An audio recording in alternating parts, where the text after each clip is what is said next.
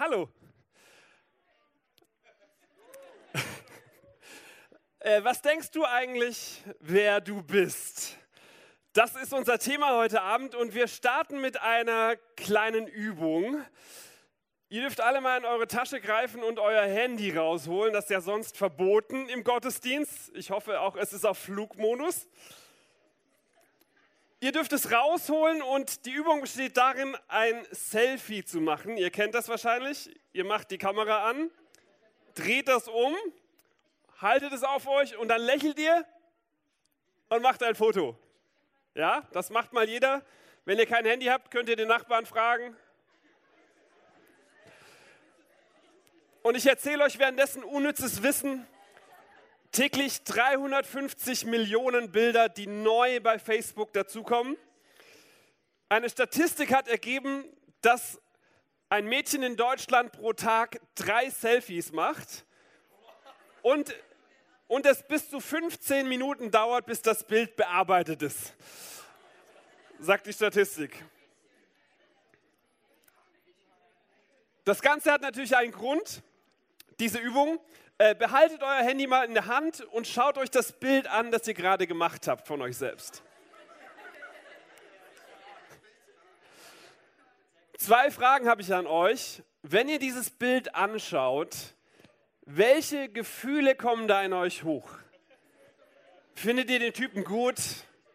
Seid ihr dankbar? Zufrieden mit dem Typen, den ihr da seht? Was würdet ihr dem gern mal sagen wollen auf dem Bild, den ihr da seht? Und zweite Frage, was denkt ihr, was würde Gott über diesen Typen auf dem Bild sagen? Was würde Gott für Eigenschaften dieser Person zuordnen? Was denkt Gott heute Abend über diese Person, die ihr da auf eurem Bild, auf eurem Selfie seht? Ich sage euch ganz ehrlich, was ich manchmal denke, wenn ich Bilder von mir sehe. Euch geht es wahrscheinlich überhaupt nicht so, aber ich gucke manchmal die Bilder an und denke, Mensch, ist der hässlich. Boah, ist der alt geworden, ey, graue Haare, keine Haare. überhaupt. Irgendwie, ich gucke das an und es kommen so negative Gedanken hoch. Ist bei euch wahrscheinlich überhaupt nicht so.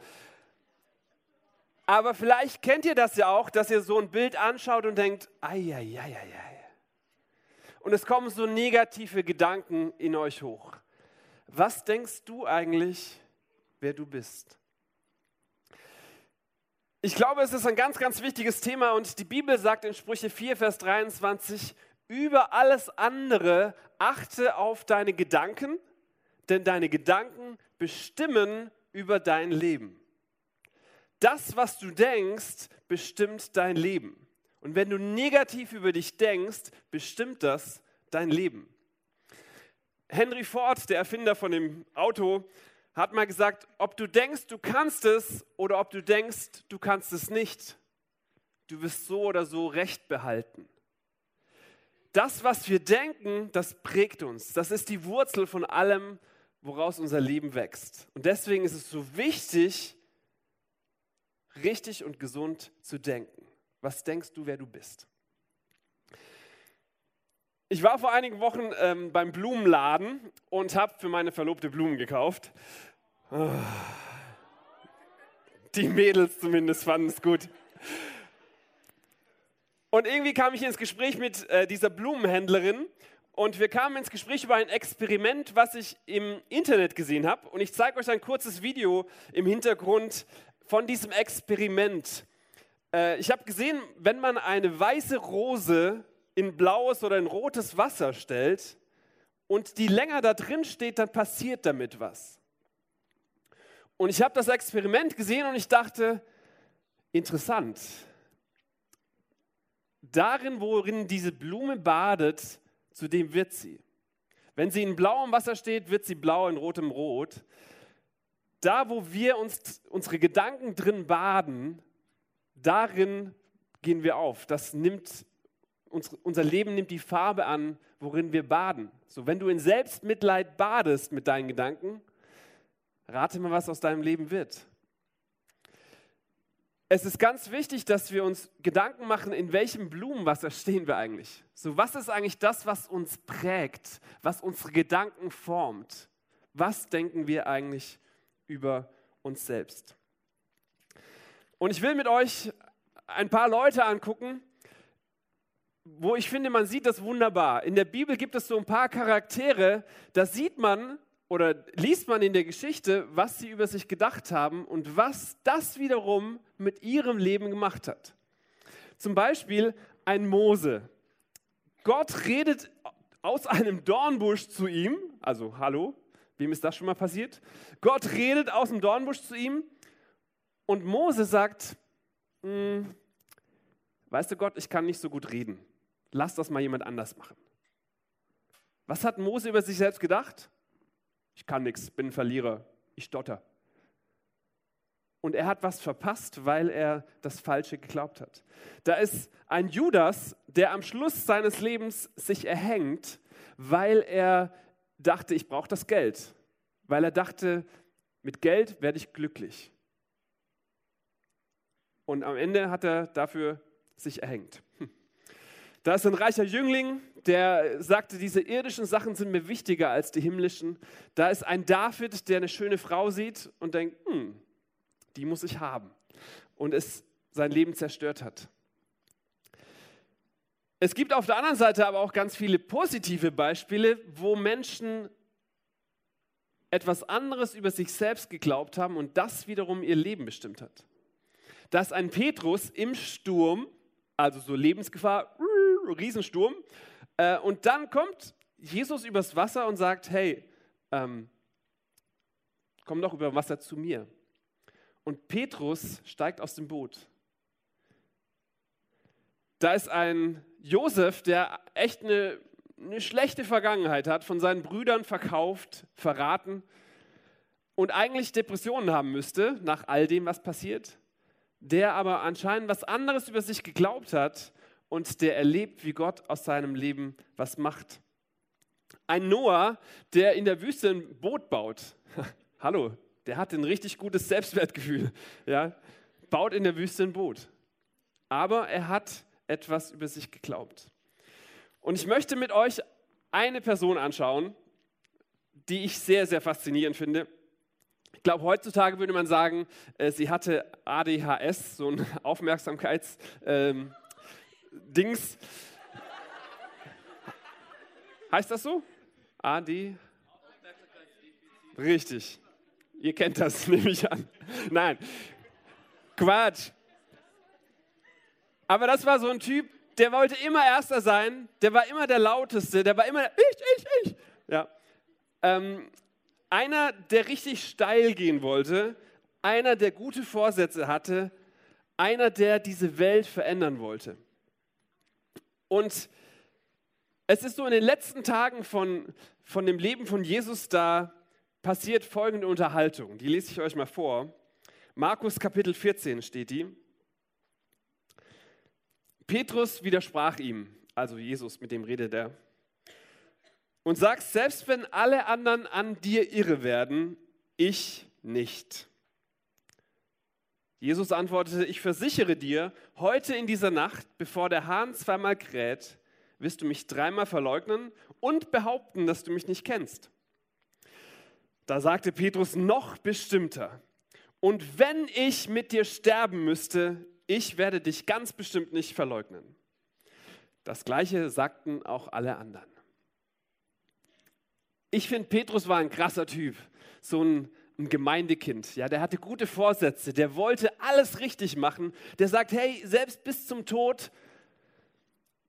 Und die Geschichte geht weiter, Jesus wird gefangen genommen und wird verhört und dann kommt so eine Kellnerin und äh, sagt zu Petrus, Mensch, ich kenne dich doch.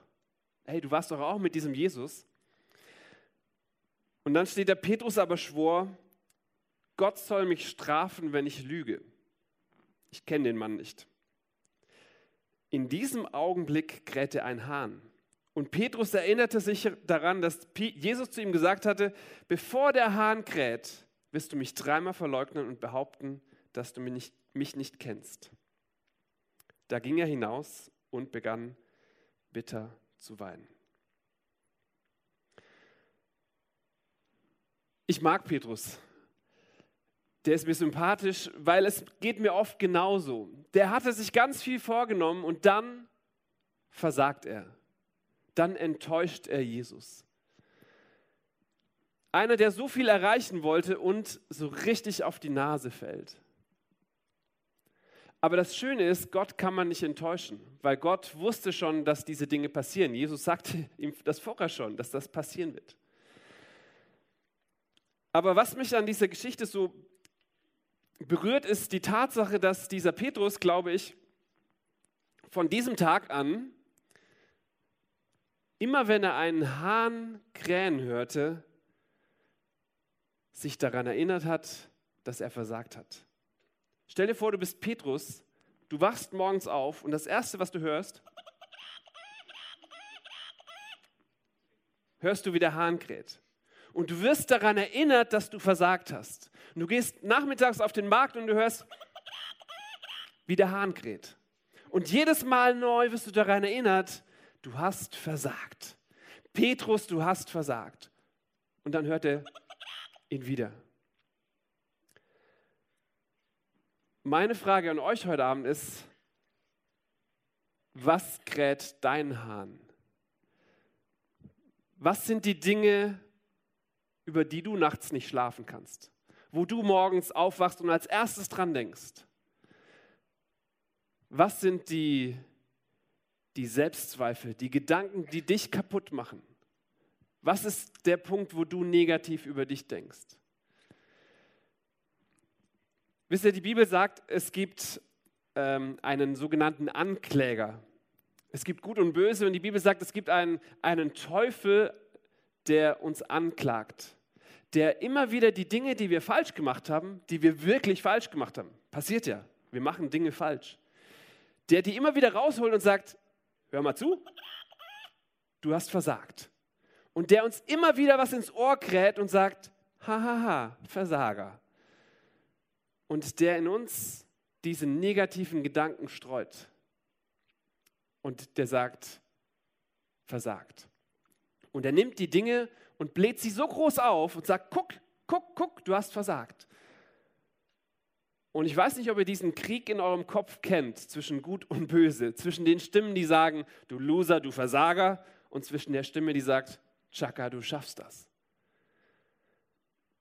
Die Bibel sagt, es gibt einen Ankläger, der immer wieder versucht, diese negativen Gedanken in unserem Kopf zu sehen und der uns anklagt. Der Hahn, der uns ins Ohr kreischt, Tag und Nacht. Aber meine Frage heute Abend ist, kann man daran irgendwas ändern? Kann man diesem Hahn zum Schweigen bringen, diese negativen Gedanken? kann man dem den Hals umdrehen, sodass er aufhört zu schreien. Und ich finde es spannend, wie diese Geschichte weitergeht. Ich habe mich gefragt, was passiert wohl, wenn Jesus und Petrus sich nochmal begegnen? Was wird Jesus dann machen? So gibt es dann Hausarrest, Nachsitzen. Sagt er, ich habe es ja gleich gesagt. Wird Jesus sagen, hättest du mal mehr gebetet? Ja, oder wärst du mal mehr zum Heartbeat gegangen oder so? Was wird Jesus sagen, wenn die zwei sich wieder treffen? Johannes 21. Nachdem sie gegessen hatten, sagte Jesus zu Simon Petrus, also da haben sie sich wieder getroffen und sie haben ihre erste Unterhaltung. Und Jesus sagt, Simon, Sohn von Johannes, liebst du mich mehr, als die mich hier lieben? Petrus antwortete, ja Herr, du weißt, dass ich dich liebe. Und Jesus sagte zu ihm, Sorge für meine Lämmer. Zu gut Deutsch, Jesus sagt nicht, ich habe es ja gleich gesagt. Jesus klagt ihn nicht an und holt das nochmal raus und sagt, er versagt, sondern Jesus gibt ihm sogar eine neue Aufgabe. Jesus gibt ihm einen neuen Posten, gibt ihm neue Verantwortung und sagt, obwohl du versagt hast, glaube ich immer noch an dich und ich gebe dir hier eine neue Aufgabe und ich möchte dich gebrauchen. Ich glaube, Gott hat dieser negativen Stimme etwas entgegenzusetzen, nämlich, dass er sagt, ich möchte dich gebrauchen, ich liebe dich so, wie du bist. Und Jesus dreht dem Hahn förmlich den Hals um, dieser Lüge, du hast versagt, indem er zu Petrus sagt, ich liebe dich immer noch. Ich glaube immer noch an dich. Ich gebe dir eine neue Aufgabe. Und wisst ihr, ich glaube, das Gleiche gilt für dich und für die Lügen in deinem Kopf. Das mögen vielleicht andere Dinge sein. Das mögen vielleicht die Narben an deinen Händen sein, die dich anklagen. Oder vielleicht die Pornohefte unter deinem Bett. Oder vielleicht das Negative, was deine Eltern immer über dich gesagt haben. Oder dein Lehrer, der dich immer kritisiert hat. Das mögen bei dir andere Dinge sein, aber ich glaube, die Bibel hat die Kraft, die negativen Dinge mit dem Positiven auszulöschen. Indem wir uns entscheiden, wir glauben nicht dieser negativen Stimme, sondern dem, was Gott über uns sagt. Und Gott sagt, du bist einmalig. Du bist gut so, wie du bist. Ich habe dich geschaffen mit all deinen Stärken und mit all deinen Schwächen. Ich mag dich so, wie du bist.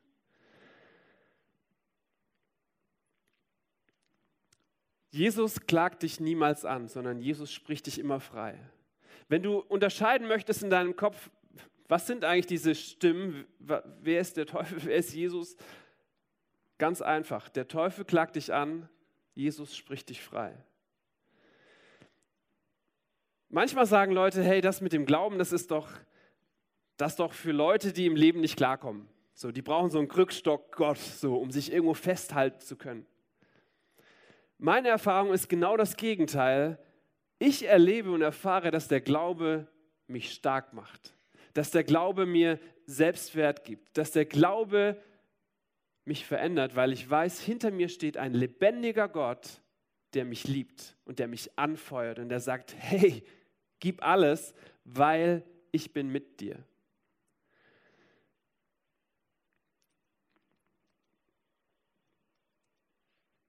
Für mich ist das ein Thema, das sehr aktuell ist und sehr persönlich, mit dem ich in den letzten Jahren sehr viel gekämpft habe. Ähm, nur mal ein Beispiel aus meinem Leben. Es mögen bei euch andere Dinge sein, aber ähm, ich bin 36 Jahre alt. Jetzt habe ich es doch verraten. Ähm, und ich habe sehr, sehr lange und sehr intensiv mit der Frage gekämpft, Gott, wieso habe ich eigentlich keine Beziehung? So, ich war Single bis äh, vor zwei Jahren. Und das hat mir manchmal sehr zu schaffen gemacht, weil ich irgendwie dachte, boah, alle anderen, bei allen anderen klappt es. Ja, nur bei mir nicht. Und das hat mich fertig gemacht. Und der Teufel kam immer wieder mit diesen negativen Gedanken und sagt, du bist wertlos, weil du kriegst das mit Beziehung nicht hin. Wieso willst du eigentlich auf eine Bühne gehen und anderen was erzählen, kriegst dein eigenes Leben ja nicht auf die Reihe? Und ich habe gemerkt, dieser Kampf in meinem Kopf, der war manchmal, manchmal habe ich auch verloren und habe gesagt, habe mich in Selbstmitleid gebadet und dachte, oh, mir geht so schlecht. Ja. Und ich habe aber gemerkt, ich habe täglich die Möglichkeit, mich selbst zu entscheiden, wem ich glauben will. Der Lüge, dem Ankläger oder der Wahrheit Gottes, die er über mich sagt und sagt, du bist wertvoll, mit Beziehung oder ohne Beziehung, ist egal. Aber ich glaube, das Entscheidende ist, dass wir die Wahrheit kennen und dass wir der Wahrheit glauben. Es ist ungefähr so, wie wenn du Kopfschmerzen hast ähm, und dann so Aspirin-Tabletten kaufst und die unter dein Kopfkissen legst. Da passiert nichts. Da wird es nicht besser von, sondern du musst die Aspirin-Tablette schlucken mit Wasser. Genauso ist es mit der Wahrheit in der Bibel. Wenn diese Bibel nur auf deinem Nachttischschränkchen liegt, passiert nichts. Verändert dich nicht. Aber wenn du anfängst, sie zu lesen und die Wahrheiten, die Gott über dich sagt, auswendig zu lernen, in dich reinzusaugen, an den Spiegel zu hängen, dann wird dich das verändern. Weil dann hast du eine Möglichkeit zu sagen, okay, ich glaube dieser Wahrheit und nicht der Lüge.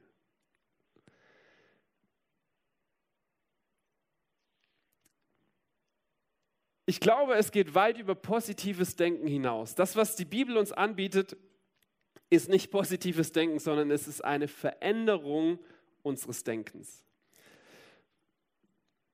Paulus sagt in Römer 12, richtet euch nicht nach den Maßstäben dieser Welt, sondern lasst die Art und Weise, wie ihr denkt, von Gott erneuern und euch dadurch umgestalten, sodass ihr prüfen könnt, ob etwas Gottes Wille ist, ob es gut ist, ob es Gott gefallen würde und ob es zum Ziel führt. Wisst ihr, die gute Nachricht heute Abend ist, es gibt Hoffnung. Es muss nicht alles so bleiben, wie es ist. Du kannst dich entscheiden, welcher Stimme du glaubst. Du kannst dich entscheiden, was du über dich selbst glaubst. Ob du das glaubst, was andere über dich sagen, das vielleicht negativ ist, oder ob du der Wahrheit Gottes glaubst, die über dich sagt, hey, du bist einmalig, du bist gewollt, von mir geschaffen.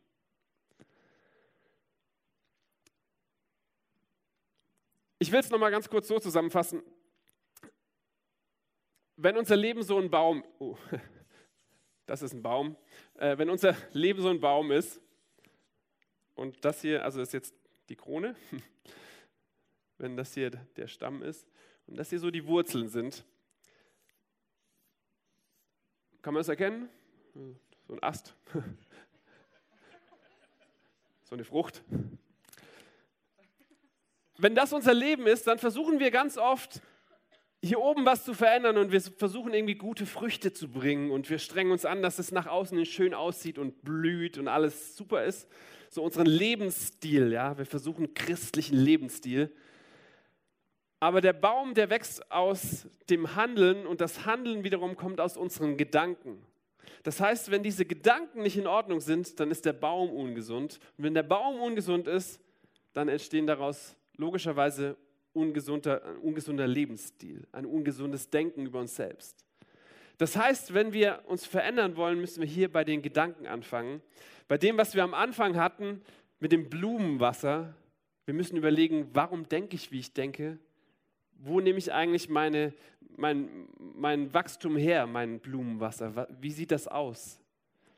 Und wenn das schon verseucht ist, dann kommt daraus auch eine blaue Rose oder eine rote. Und deswegen ist so wichtig, dass wir auf unsere Gedanken achten. Sprüche 4, Vers 23, über alles andere achte auf deine Gedanken, denn sie entscheiden über dein ganzes Leben. Was denkst du eigentlich, wer du bist? Erinnert euch noch mal kurz an das Selfie, das wir am Anfang gemacht haben, das Bild von euch selbst. Wenn ihr es anschaut, was, was denkt ihr über euch, wer ihr seid? Was denkt Gott über euch?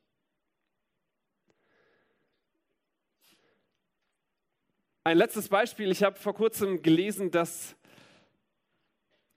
man im Zoo einen Elefanten, wenn er jung ist, an so einen kleinen Flock anbindet. So einen kleinen Elefant, damit er nicht wegläuft, bindet man an einen Flock mit, einem, mit einer dünnen Kette. Das Verrückte ist, dieser Elefant, wenn er Jahre später ausgewachsen, groß und stark ist, dann denkt dieser Elefant immer noch, dass diese kleine Kette an seinem Bein ihn einschränkt, ihn festhält, ihn bindet. Dieser große Elefant ist mit so einem leichten kleinen Pflock festzuhalten, weil er immer noch denkt, diese kleine Kette hält mich. Und ich glaube, so ist es in unserem Leben ganz oft, dass wir, dass wir eigentlich längst erwachsen sind, aber dass manche Dinge, die wir in unserer Vergangenheit erlebt haben, uns immer noch festhalten. Immer noch so ein Pflock da ist. Und wir könnten die längst sprengen, weil wir stark genug sind, weil wir gewachsen sind. Aber in unserem Kopf haben wir immer noch die negativen, falschen Gedanken, die uns binden und denen wir mehr glauben als der Wahrheit. Und wir, wir sind immer noch festgekettet und könnten aber eigentlich längst frei sein. Mir ist das Thema heute Abend so wichtig, weil ich, wie gesagt, glaube, dass, dass unser ganzes Leben verändert, wenn wir unser Denken verändern. Und ich möchte euch herausfordern, konkret Schritte zu gehen. Ist ja schön, so, wenn man so eine Predigt hört. Hast du super gemacht, toll, danke, schön gesprochen. Darum geht es mir nicht, sondern ich möchte, dass sich was verändert in eurem Leben. Und dass ihr konkret Schritte geht, damit da was passiert. Und da kann man ganz viele Dinge tun. Ich glaube tatsächlich, eine einfache Sache ist, wie ich schon gesagt habe, die Wahrheit zu kennen und sie aufzusaugen, das Wort Gottes zu kennen und zu lesen und zu hören, was sagt eigentlich Gott über mich. Die zweite Sache ist, es hilft immer, mit anderen Leuten zu reden. Äh, und heute Abend sind äh, Mitarbeiter hier, die dafür da sind, euch zuzuhören und die gerne eure Probleme und eure Gedanken anhören und die euch gerne die Wahrheit Gottes zusprechen. So wenn du sagst, boah, ich habe so ein schlechtes Selbstwertgefühl, ich glaube das Falsche über mich, geh zu diesen lieben Menschen und sie werden gerne die Wahrheit Gottes über dich aussprechen. Aber es gibt noch eine letzte Sache, die mir eigentlich am wichtigsten ist von allem.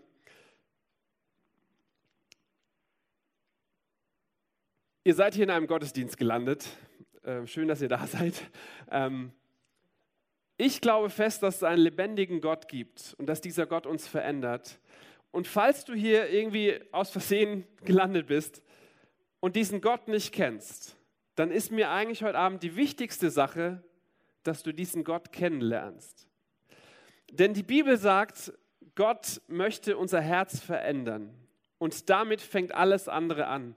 Sie sagt, Gott möchte unser Herz aus Stein rausnehmen und uns ein neues, lebendiges Herz geben. Hesekiel 11, ich werde ihnen ein neues Herz und einen neuen Geist geben. Ich nehme das versteinerte Herz aus ihrer Brust und ich schenke ihnen ein Herz, das lebt. Ich glaube und ich habe erlebt, dass unser Leben sich verändert, wenn wir es unter die Herrschaft Gottes stellen. Wenn wir sagen, ja Gott, ich glaube, dass es dich gibt und ich möchte vertrauen, dass du einen guten Plan hast für mein Leben. Die Bibel nennt es Kind Gottes werden. Eine Herzoperation, ein, eine grundlegende Veränderung unseres Seins, ein Kind Gottes zu werden. Und wir hören gleich von der Band ein Lied. Und nach diesem Lied würde ich dich gerne fragen, ob, ob du diesen Schritt gehen möchtest, Gott kennenzulernen. Das ist kein Hokuspokus, nichts Kompliziertes, sondern ein einfaches Gebet zu sagen, Gott, ich glaube, dass es dich gibt. Und ich glaube, dass du einen guten Plan hast für mein Leben. Und zu sagen, Gott, ich möchte mein Leben unter deine Herrschaft stellen, weil ich glaube, dass du Gutes mit mir vorhast.